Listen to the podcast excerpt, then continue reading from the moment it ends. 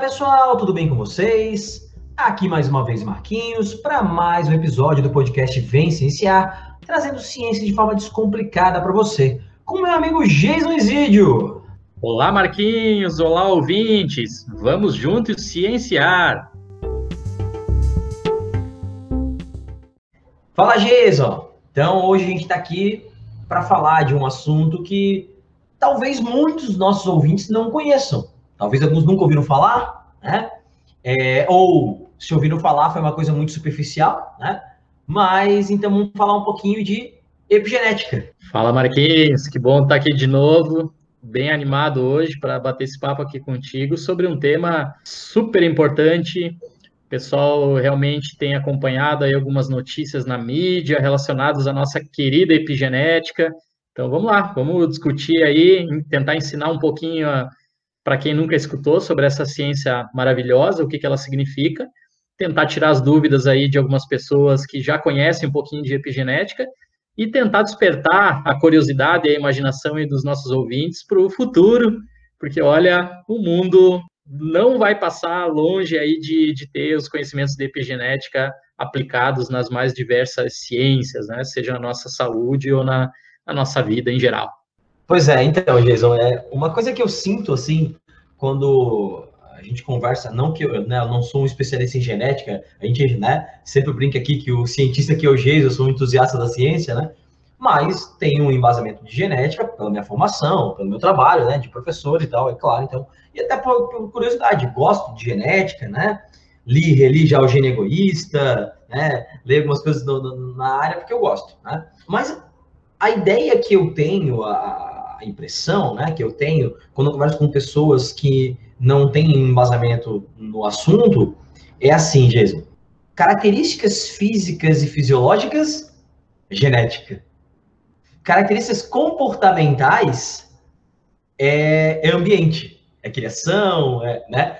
Quando a gente sabe, o Jason aqui é um especialista em genética do comportamento, né? É, quando a gente sabe que as duas coisas têm influência em conjunto, né? Tanto características físicas e fisiológicas, quanto características comportamentais, tem genética tem ambiente, tem meio e tal. Então, é, é interessante a gente falar de epigenética, né? e o Geis vai explicar um pouquinho para a gente né, sobre essa definição, né?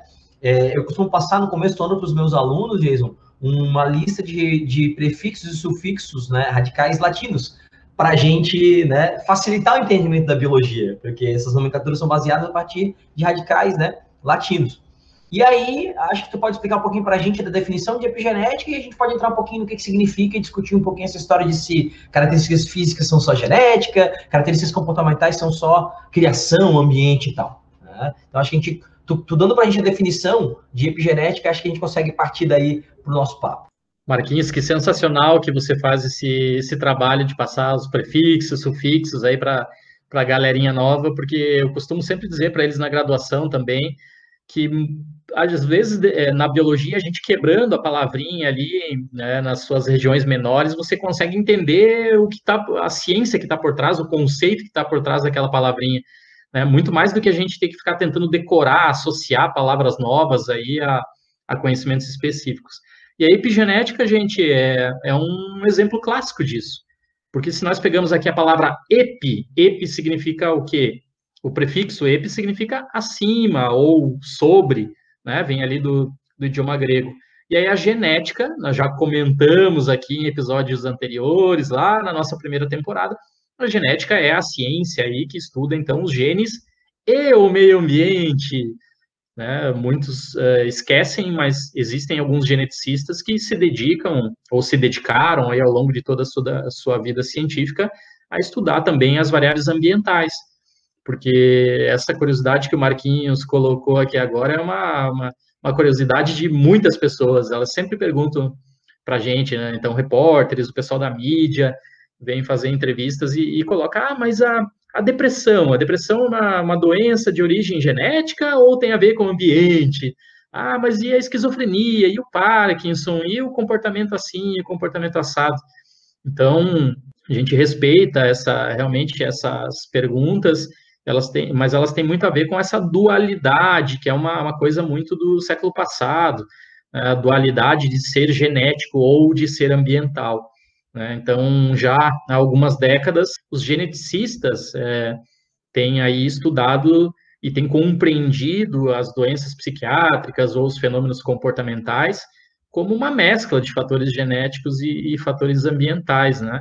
E para citar aqui mais especificamente, então, dentro do campo da epigenética, Marquinhos, a gente precisa falar com certeza aqui do, do biólogo o Conrad Waddington, que viveu aí de 1905 até 1975, e ele era um cara fascinado nessa pergunta científica, de tentar entender como que o gene e o ambiente é, interagiam para dar origem aos fenótipos, para dar origem àquilo que, que a gente observa, nossas características, enfim.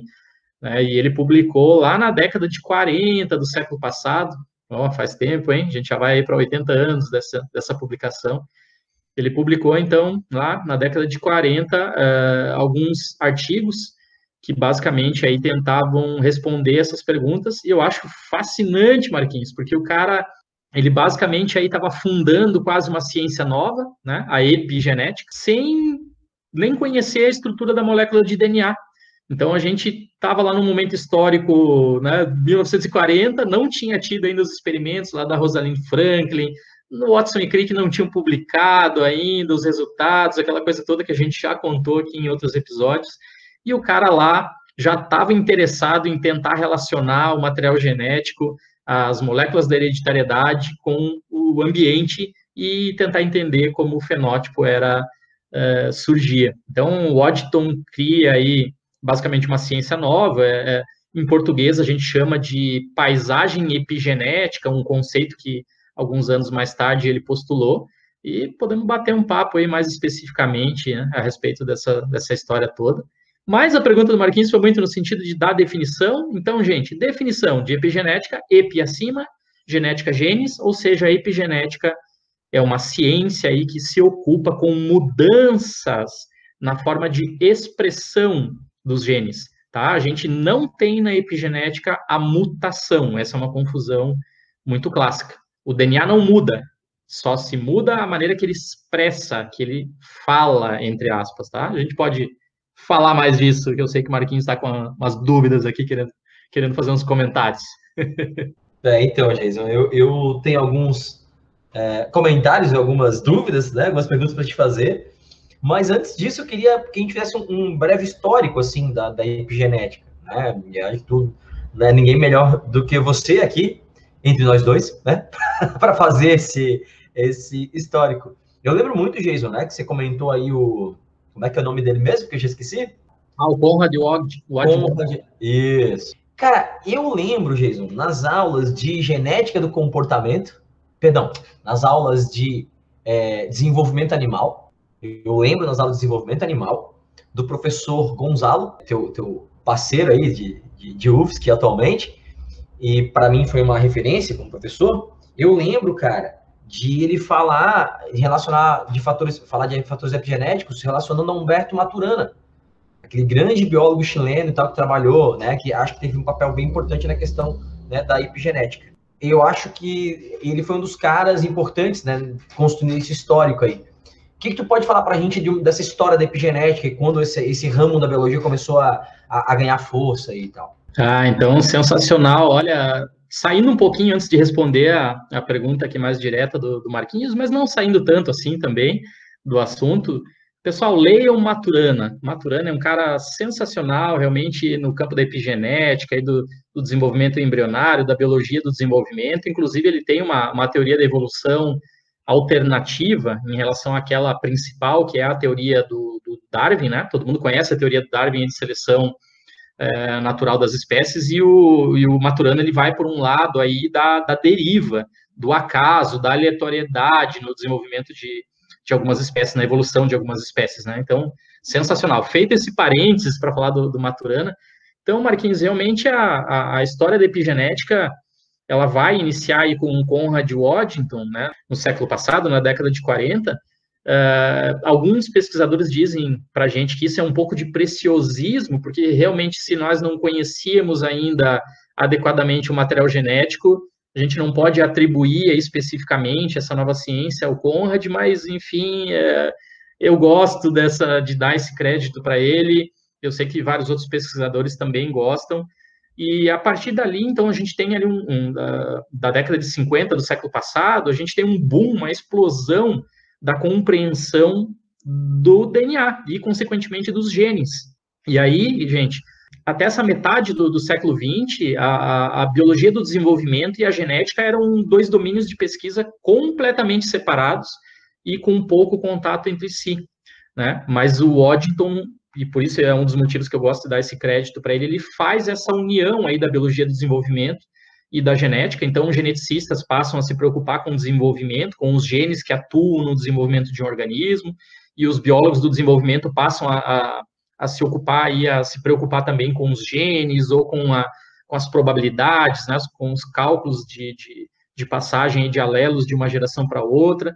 Então, é um cara que, que tem uma contribuição, aproxima esses dois é, campos sensacionais da, da, biologia e ele, de certa maneira, ele aumenta a complexidade da, da explicação que nós temos acerca da, da determinação genética. Né? Não gosto de usar muito esse termo determinação genética, porque o pessoal que, que escuta pensa, ah, então minha vida está determinada nos meus genes, né? não é bem isso que eu estou querendo dizer aqui, mas, enfim, isso também é um outro detalhe que a gente pode é, conversar mais para frente. E depois, Marquinhos, aí tem uma chuva de, de teóricos, a, a, gente teria que fazer um episódio só específico aqui sobre a história da epigenética. Né? Vão aparecer vários pesquisadores interessantes, o Maturana é, é, é um deles, que vão propondo coisas super interessantes aí é, a respeito da, da, dessa ciência sensacional que é a, a, epigenética, né? A gente tem, eu vou citar aqui o, o Goldberg, que é um cara já publicando no, no atual século, uh, que revisita muito esse modelo clássico aí da paisagem epigenética proposto pelo Waddington. Ele faz ali algumas ilustrações, algumas uh, uns aprimoramentos nessa, nessa teoria. Então tem muita gente muito interessante aí que uh, inclusive dá origem a, a, campos específicos dentro da epigenética. A gente pode falar mais no final desse, desse episódio aqui, né? Farmacogenética, nutrigenética tem muita coisa interessante aí para falar dentro dessa grande ciência epigenética. É, a farmacogenética até a gente tá devendo aí um episódio com, com o Gui, né, para falar de farmacogenética e tal, tem que convidar nosso querido Guilherme para fazer, Guilherme Fadani para fazer uma, um episódio sobre isso. Um abraço aí pro Gui. De novo, comentando dessa realidade minha mais de ensino médio, cursinho pré-vestibular e tal, né, e a tua mais de graduação, tem uma coisa que para ti é tranquilo, tu vai falar em sala de aula na graduação, os alunos em teoria vão entender e tu fala isso com muita frequência nas tuas aulas lá de genética.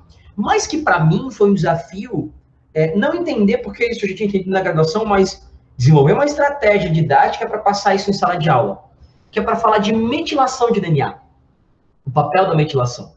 Porque às vezes é difícil de, de você lá no, no ensino médio ensinar, é, explicar para ele que é, tem pedaços de DNA que não vão definir nada, mas que eles são importantes, porque eles são marcadores que vão indicar onde começa ou termina a leitura do gene lá e tal. Né? Então, tudo isso é um desafio para a gente ensinar para uma né, um adolescente de, de 14, 15 anos que às vezes não, né, ninguém está questionando aqui a inteligência, gente, não é essa situação, é o momento da vida, né? Eu acho que às vezes é um pouco cedo para aprender esse tipo de coisa, mas tudo bem, faz parte do programa e tal.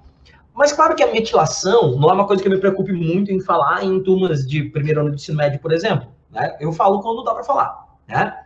Agora, quando eu chego numa turma de pré-vestibular, como em alguns cursos que eu trabalho que tem um foco, por exemplo, em medicina e tudo mais, alguns vestibulares podem cobrar isso. E aí eu falo, né, de forma superficial, de metilação. E a metilação é um dos mecanismos, né, que contribui para a epigenética, né, Jesus, para a expressão diferencial de um, de um único gene, né?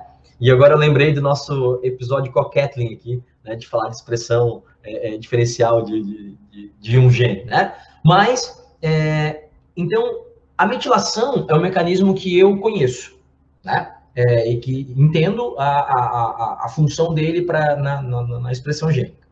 Agora, tu comentou aqui comigo antes de a gente começar a gravar de um mecanismo que eu desconhecia. E aí eu não sei se eu desconhecia porque eu não lembro da graduação ou se a gente não viu realmente, né? que é a, a modificação da cauda das estonas. Para os meus alunos de ensino médio aqui, galera, para a galera que é do ensino médio, uma estona, vocês sabem que é uma proteína onde o DNA se enrola para formar a cromatina dos cromossomos. O DNA não pode ficar sozinho porque ele, tem, ele não é tão estável quimicamente, ele é mais estável que o RNA, mas não é tão estável assim para ficar sozinho, senão ele né, podia se perder aquela molécula. Então, é, é, é, ele se enrolar em estonas uma maior estabilidade, né, a molécula de DNA. Então, as estonas são aquelas proteínas onde o DNA se enrola lá no núcleo para formar os cromossomos, a cromatina e tal, né?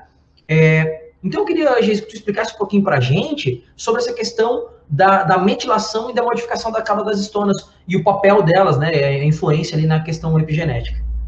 Sensacional, Marquinhos, já falo, mas de novo vou fazer um comentário aqui. Marquinhos toca em pontos muito legais, eu acho sensacional ele ficar contando essas histórias do pessoal do ensino médio, fico me vendo lá, dando aula ou mesmo sendo estudante. Então, eh, gente, a realidade do, do, pessoal do ensino médio pode ser a realidade de vários vezes, de vários de vocês que nos ouvem. É, o pessoal costuma achar que todo o DNA que a gente tem dentro do núcleo das nossas células, ele é um DNA que produz alguma determinada proteína, ou seja, que a gente está tá lotado de genes no nosso DNA. Na verdade, nós já comentamos aqui no, no, episódio anterior, lá na primeira temporada, quando a gente fala do, do DNA e dos genes, que é, essas regiões gênicas são aí cerca de 3% do nosso DNA. E aí o pessoal escuta isso e fala: ah, tá, então 97% do DNA não serve para nada, não são genes. Tô, eh, tem gente que, que fala de carga genética, DNA lixo. Pessoal, não, 3% são genes, são regiões importantes ali para produzir as nossas proteínas que nos permitem estar vivos. Os outros 97% têm outras funções, né? Então, algumas dessas regiões, dentro dos 97%, elas são regiões reguladoras dos genes, tá? Nessas regiões reguladoras, acontece exatamente isso que o Marquinhos é, acabou de comentar agora. Essas regiões reguladoras, elas podem receber um grupamento metil, especificamente onde a gente tem muitas citosinas e guaninas, né? O pessoal se refere às ilhas de C e G, né? As ilhas de citosina e guanina. Então, tem um monte lá de citosina e guanina repetitiva em uma determinada região reguladora. E essa região, a, a citosina, ela pode receber um grupamento metil. E essa metilação do DNA, vejam, é um mecanismo de epigenética porque não muda a sequência do DNA só o DNA recebe um grupamento metil, ou seja, é algo acima do DNA, é um mecanismo epigenético. A metilação, Marquinhos, do DNA normalmente silencia um determinado gene, tá? Eu, eu evito que aquele gene vá ser expresso, que dali vá sair uma determinada proteína. E aí o segundo mecanismo principal, gente, de uh, epigenética, são justamente, então, as modificações das caudas das estonas. Então, como o Marquinhos bem falou, e como a gente já comentou também lá no nosso episódio de cromatina, de cromossomos, o DNA, nós, nós como espécie, né, seres humanos, nós temos muito DNA, ele precisa estar organizado de uma maneira ali para ser, né, para não quebrar, porque ele é, é, não é muito estável quimicamente, como o Marquinhos falou, e para caber dentro do núcleo, porque o núcleo das nossas células é muito pequeno, visto a enorme quantidade de DNA que a gente tem. Então, nosso DNAzinho está sempre enrolado nas estonas dentro dos nossos núcleos. E essas estonas, gente, elas são proteínas. Proteínas, vocês já devem imaginar, proteínas são feitas de aminoácidos, né? O pessoal que toma suplemento alimentar aí, whey protein e outros todos, já deve ter olhado ali no rótulo atrás do produto e deve ver lá o aminograma, todos os aminoácidos que constituem ali o suplemento. Por que que tu toma um suplemento? Para fornecer mais aminoácidos para as tuas células, para elas construírem mais proteínas para você, para você ficar aí mais bonito, mais fortinho, não ter tantos problemas com, com doença, enfim, né? vários objetivos que as pessoas uh, tomam suplementos. Bom, então, Gente, esses aminoácidos também são utilizados para construir proteínas estonas, que servem para guardar o DNAzinho teu adequadamente.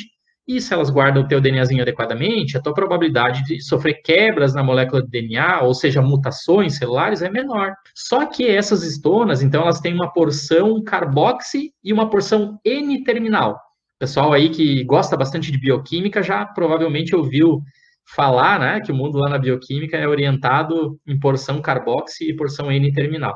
Tá, eu não vou entrar nos detalhes porque não é o objetivo principal desse nosso episódio aqui, tá? Mas imagine aí a, a porção N-terminal como se fosse um rabicho, como se fosse uma cauda. É, o pessoal, sempre que a gente fala isso, o pessoal pensa, ah, eu penso no macaquinho e estou pensando na cauda dele. Tudo bem. Então, imaginei que o corpo do macaquinho é o core, é o corpo da estona, e ela tem uma caudinha ali também, que é também composta de aminoácidos. Pois bem, quando o DNA se enrola ao redor dessas estonas, essas caudinhas ficam para fora, ficam ali, expostas no nosso núcleo. E elas podem, pessoal, esse que é o maravilhoso mundo da epigenética, esses aminoácidos de, das caudas das estonas podem receber algumas ligações químicas. Então, vamos lá, pode receber um grupamento fosfato, pode receber metilação também, pode ocorrer ali, pode acontecer acetilação, ubiquitinização, várias reações químicas podem ocorrer especificamente nos aminoácidos das caudas das estonas. E aí os pesquisadores estão tentando entender o que cada uma dessas reações químicas em cada um dos aminoácidos de cada uma das nossas estonas fazem com o nosso DNA. Às vezes elas aumentam a expressão de um gene, às vezes diminuem a expressão desse gene. É um mundo bem louco esse, Marquinhos. Não, é bem louco, até dando uma pesquisadinha hoje, né, antes de, de a gente começar a gravar aqui, é, porque eu sempre li que a, a, metilação, ela inibe a expressão gênica, né, ela é um fator epigenético que ela inibe a expressão gênica, né, é, vai, vai bloquear marcadores lá para né, não começar a expressão daquele gene.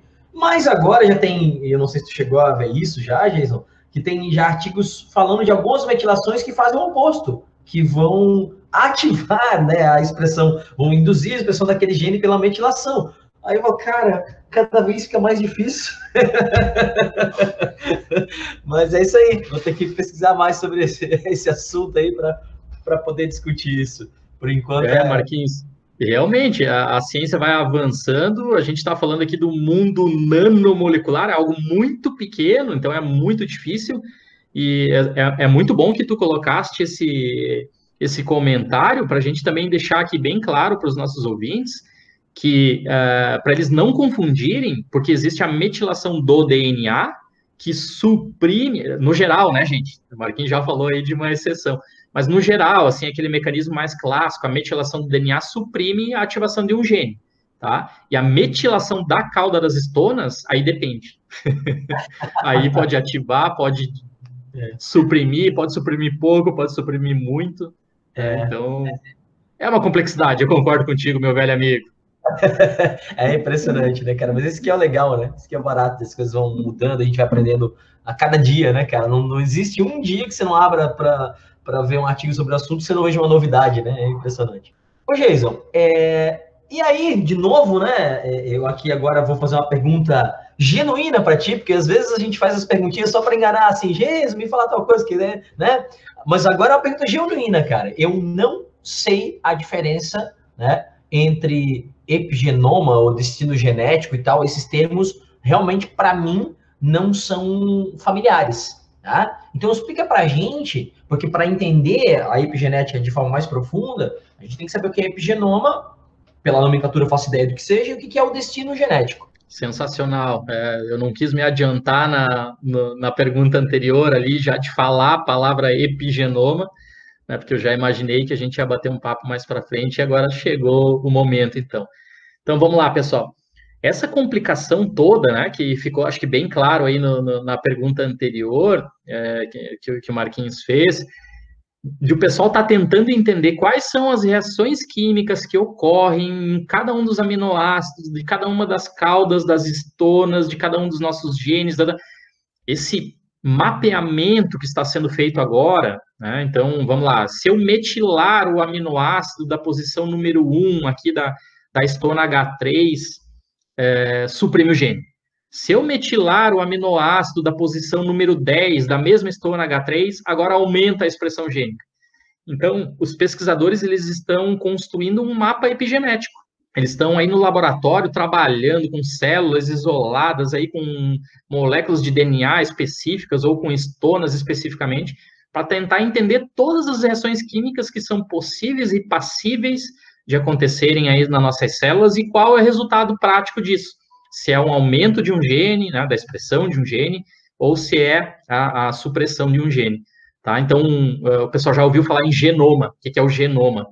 a gente sabe, sabe toda a nossa sequência de DNA. O Marquinhos pode contratar hoje uma empresa né, para ver o genoma dele. Então ele vai receber em casa. E aliás, Marquinhos, até a Ana já falou disso aqui com, no nosso episódio, né? Que ela fez o, o, lá o teste de ancestralidade dela, né? O, uhum. o teste genético. Ela falou, ela falou, e eu até tô bem com vontade de fazer, não fiz ainda, mas quero fazer também. Pois é, então você que está nos ouvindo, Marquinhos, eu, nós podemos aí contratar uma empresa para fazer o nosso genoma. A gente recebe em casa um pacotinho com um cotonetezinho, aí você faz ali um bochecho, um esfregaço na, na tua boca, coloca lá no pacotinho, manda para a empresa, né, e a empresa vai te devolver um resultado dizendo esse é o teu genoma. Ou, se você tiver interesse, fazer um exame ali de ancestralidade, de hereditariedade, ela vai te devolver o resultado lá dizendo uh, de onde você veio, a origem da tua família, né? Que foi o caso mais especificamente que a Ana fez. Aliás, um beijão, Ana, temos que fazer mais episódio aí com, contigo. E, gente, o epigenoma, então, ele não é possível de ser feito ainda, ele está sendo desvendado pela comunidade científica no atual momento, e vai levar mais vários anos, porque a complexidade do trabalho, ela é hercúlea, né? A gente tem muito DNA, tem muita estona, então tem que descobrir todas as reações químicas que ocorrem em cada um dos pedaços, o que faz com aquele gene, o que faz com aquele outro. Mas um dia vai existir.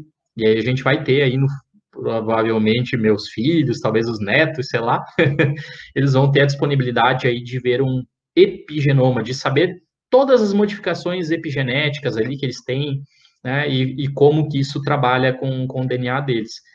E, pessoal, eu sei que eu estou falando aqui bastante de aumentar ou diminuir a expressão de, de um gene, tá? O que eu estou querendo dizer com isso é que não ocorre variação no DNA desse gene. Aumentar a expressão dele significa vai ser produzido mais RNA a partir dele e, consequentemente, mais proteína, tá?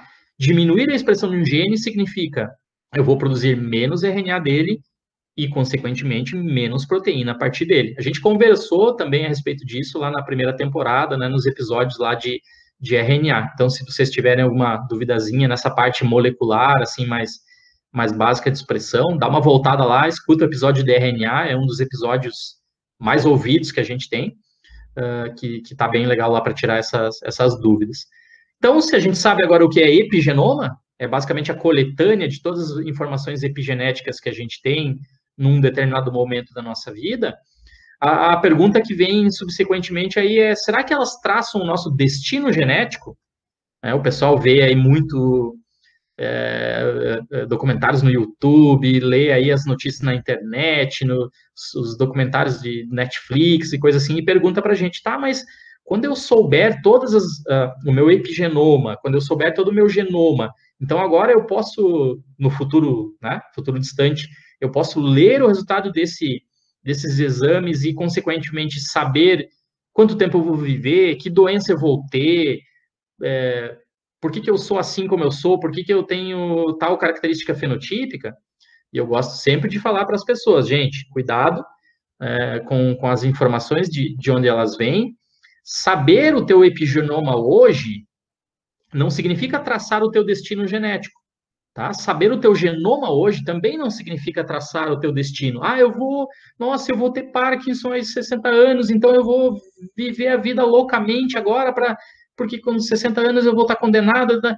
Calma, tá? A epigenética é justamente, como Conrad falava, é justamente a ligação entre os genes e o ambiente. Ou seja, a epigenética, ela fornece possibilidades incríveis para todos nós para todos nós como seres humanos ou para todos nós como profissionais que trabalhamos com a saúde, né? que cuidamos aí, então, os farmacêuticos que, que né, é, trabalham aí com, a parte mais medicamentosa, o, pessoal da medicina, o pessoal da odonto, os psicólogos, porque as terapias podem, de alguma maneira, influenciar com que o teu, o teu epigenoma eh, se modifique, tá? O psicólogo não vai conseguir lá com uma, com uma psicoterapia fazer alteração no teu DNA, não tem como mas ele pode fazer com que esse DNA seja é, silenciado ou, ou, expresso em maior quantidade através de modificações epigenéticas, com a terapia. Exercício físico, xadrez, meditação, gente, um monte de coisas interessantes nós temos hoje descritas que mudam o nosso epigenoma.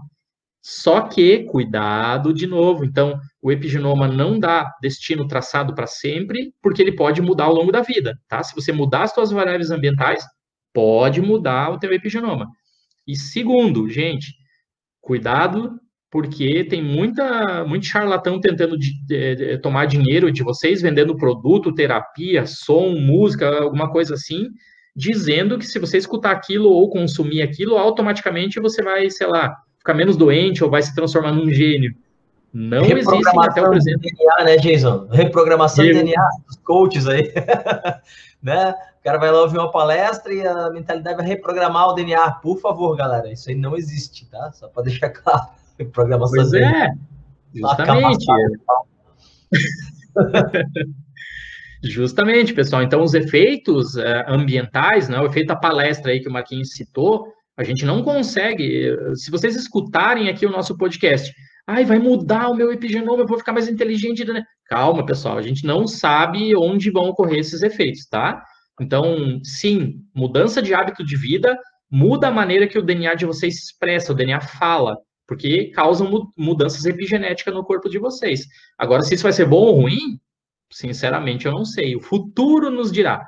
Lá no futuro bem distante, aí sim o epigenoma ajudará vocês a tomarem melhores decisões nas vidas de vocês. Olha, eu sou um cara que preciso correr todos os dias, porque senão aos 60 anos eu vou ter Parkinson. Ou não. Se eu fizer exercício físico, vai potencializar, vai, vai antecipar a chegada do meu Parkinson, enfim.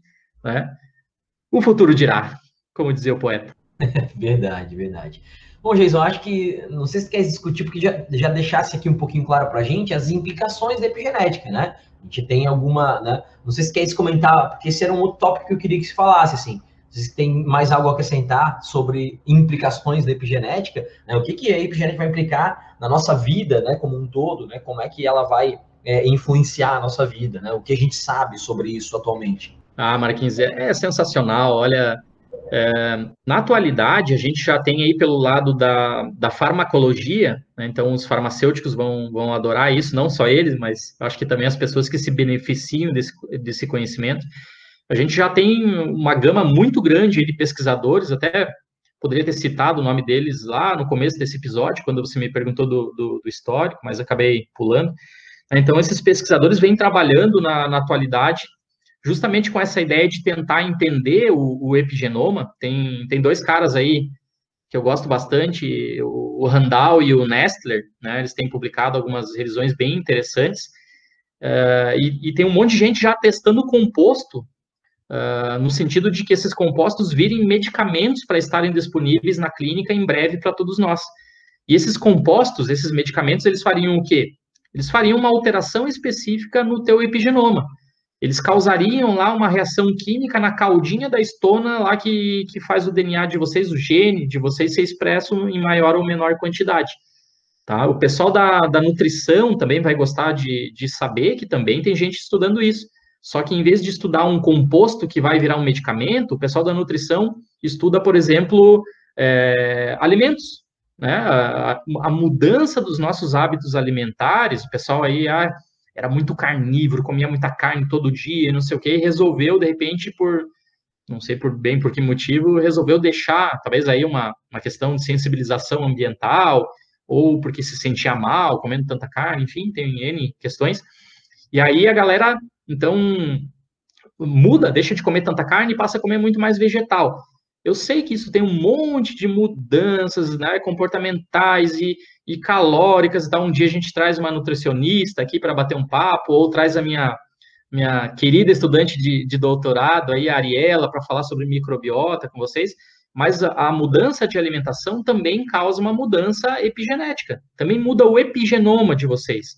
Ou seja, vai aumentar a expressão de alguns genes e vai diminuir a expressão de outros genes. Se vai aumentar a expressão dos bons ou dos ruins, não sei também e ninguém sabe. A galera tá tentando entender isso agora, tá, gente?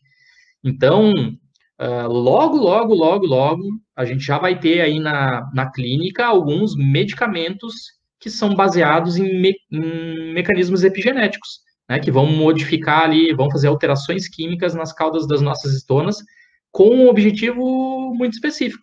Vou citar aqui, por exemplo, a, os pesquisadores do câncer.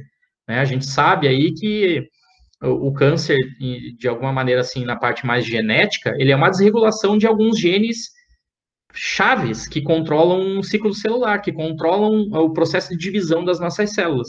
Opa, se eu, eu detecto lá que tem um determinado paciente, que ele está com uma desregulação num gene muito importante ali para um determinado câncer, vou citar um gene aqui para não ficar falando só hipoteticamente. Câncer de mama, tá? Tem o gene BRCA1 ou o BRCA2. Vamos fechar aqui só no BRCA1 por enquanto. Então, pô, o cara tem uma expressão muito aumentada lá do BRCA1 e, né, no caso das mulheres, né, vai desenvolver lá um câncer de mama. Pô, como é que a gente pode silenciar esse gene aí, o BRCA1, para fazer ele ficar quietinho, para não causar problema de divisão celular e, consequentemente, é, originar o câncer de mama?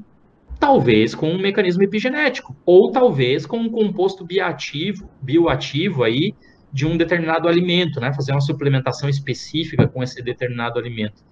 Então, é, as perspectivas uh, são muito interessantes, Marquinhos, assim, pensando em, em, modificação para melhor da, da nossa saúde, né? Já que modificar o DNA é muito difícil, claro que tem o CRISPR aí surgindo, né? A gente um dia fala sobre CRISPR, mas a realidade mais imediata seria mesmo não modificar o nosso DNA, mas sim modificar a forma que ele se expressa, então aí com, com medicamentos ou com nutrientes, né, com alimentos. Essa, essa possibilidade, né, da epigenética melhorar é, a nossa vida de alguma forma é, é mais um mecanismo que a ciência traz para nos favorecer, né? Então, é, eu acho sensacional isso, e a epigenética, principalmente, é uma, uma parada, para mim, Jason, muito mais do que edição gênica, epigenética eu acho que é, uma, é, é, é, um mecanismo mais palpável e que vai, ter, vai ser de acesso mais amplo às pessoas. Acho que as pessoas vão ter mais acesso. Isso aqui é a opinião do Marquinhos, tá, gente? É, acho que a epigenética é, ela vai, vai, vai ser mais democrática, vai, vai, vai, as pessoas vão ter mais acesso do que uma edição gênica, por exemplo, né, no futuro. Acho que isso é bem interessante. Né? É, concordo totalmente contigo, meu caro amigo, é, de novo. Porque se a gente pensar aí, né, futuramente nós falaremos do CRISPR, edição genética e tal, mas é uma coisa que para funcionar muito bem ela tem que ser feita lá no embrião, então ela vai precisar aí né, de, de coisas que você já citou aqui o Gataca, né? O filme tão interessante, o Gataca. Então o pessoal pode assistir lá e, e ver mais ou menos o que, que a gente está querendo dizer com, com esse nível de edição genética.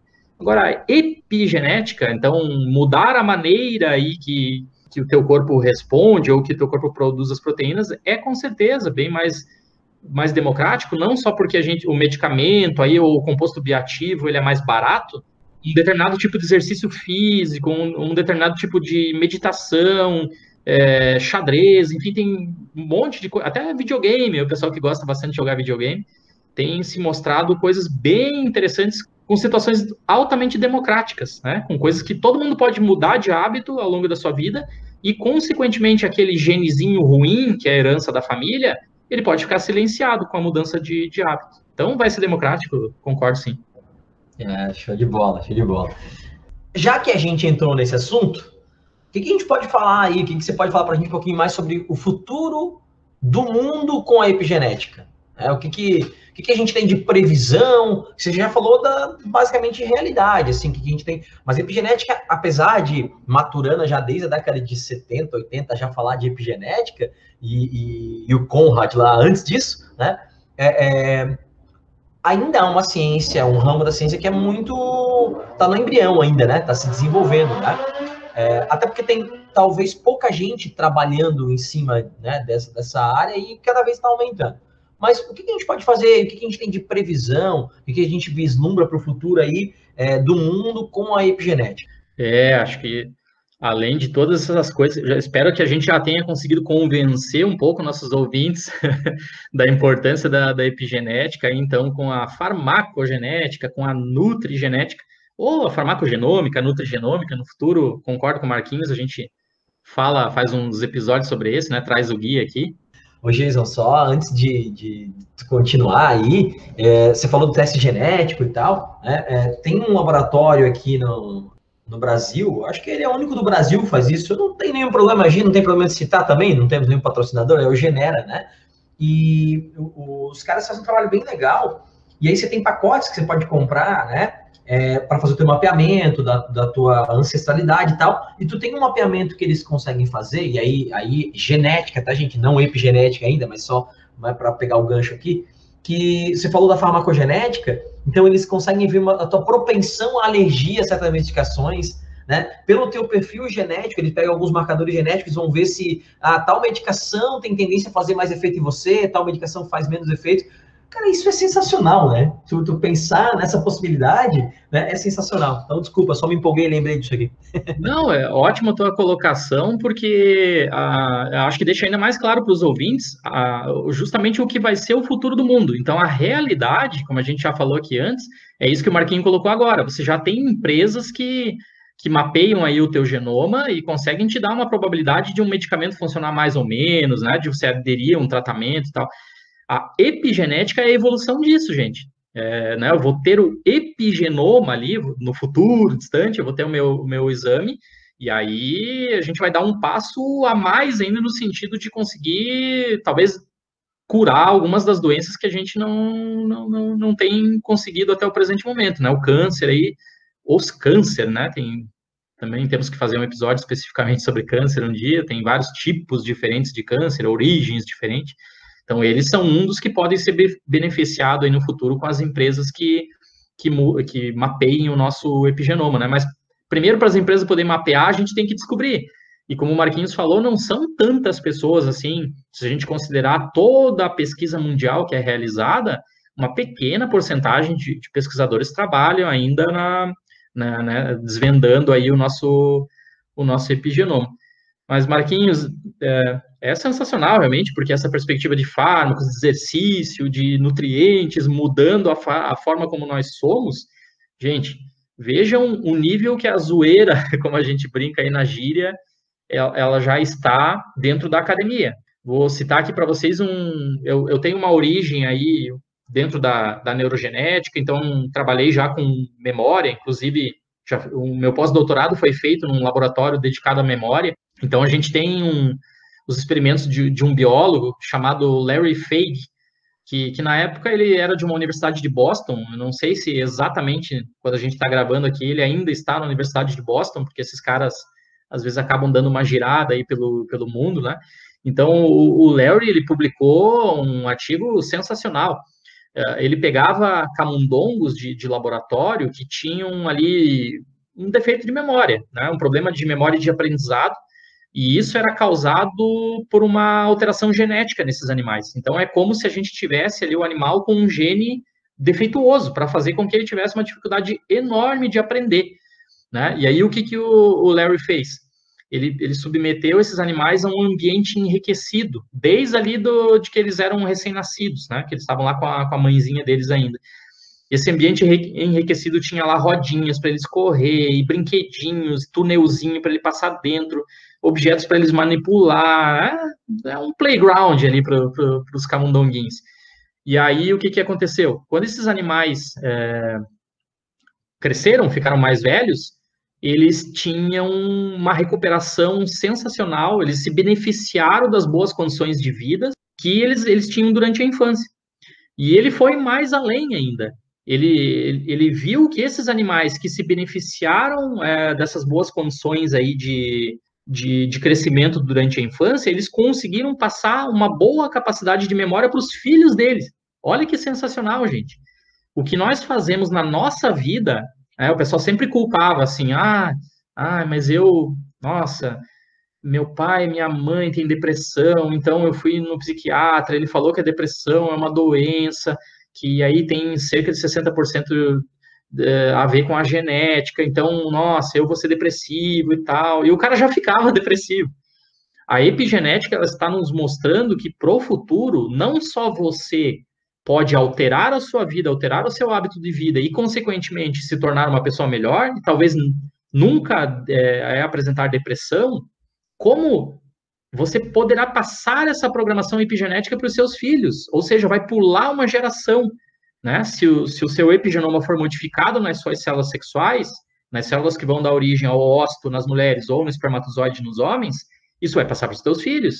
E aí, mesmo ele herdando um alelo, aí, um gene ruim, lá do avô dele, que era o teu pai, ou de ti, que con, eh, condicionariam ele a ser depressivo, ele pode nunca desenvolver depressão na vida.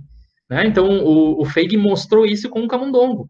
Os camundongos lá tinham o pai e a mãe com genes alterados para não aprender direito, mas o fato deles crescerem num ambiente é, enriquecido melhorou eles, eles já recuperaram um pouco do déficit ali do aprendizado, e eles passaram essa recuperação para os filhos deles.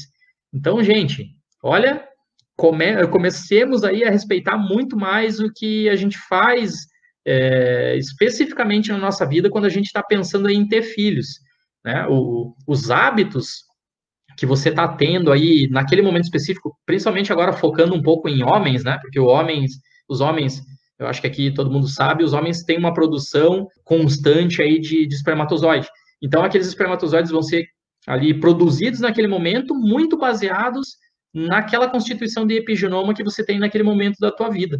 Então você pode aí, mesmo que não geneticamente, você deixe uma, algo interessante para o seu filho, mas você pode epigeneticamente dar uma corrigida, deixar um destino melhor para ele. E daí, claro, né?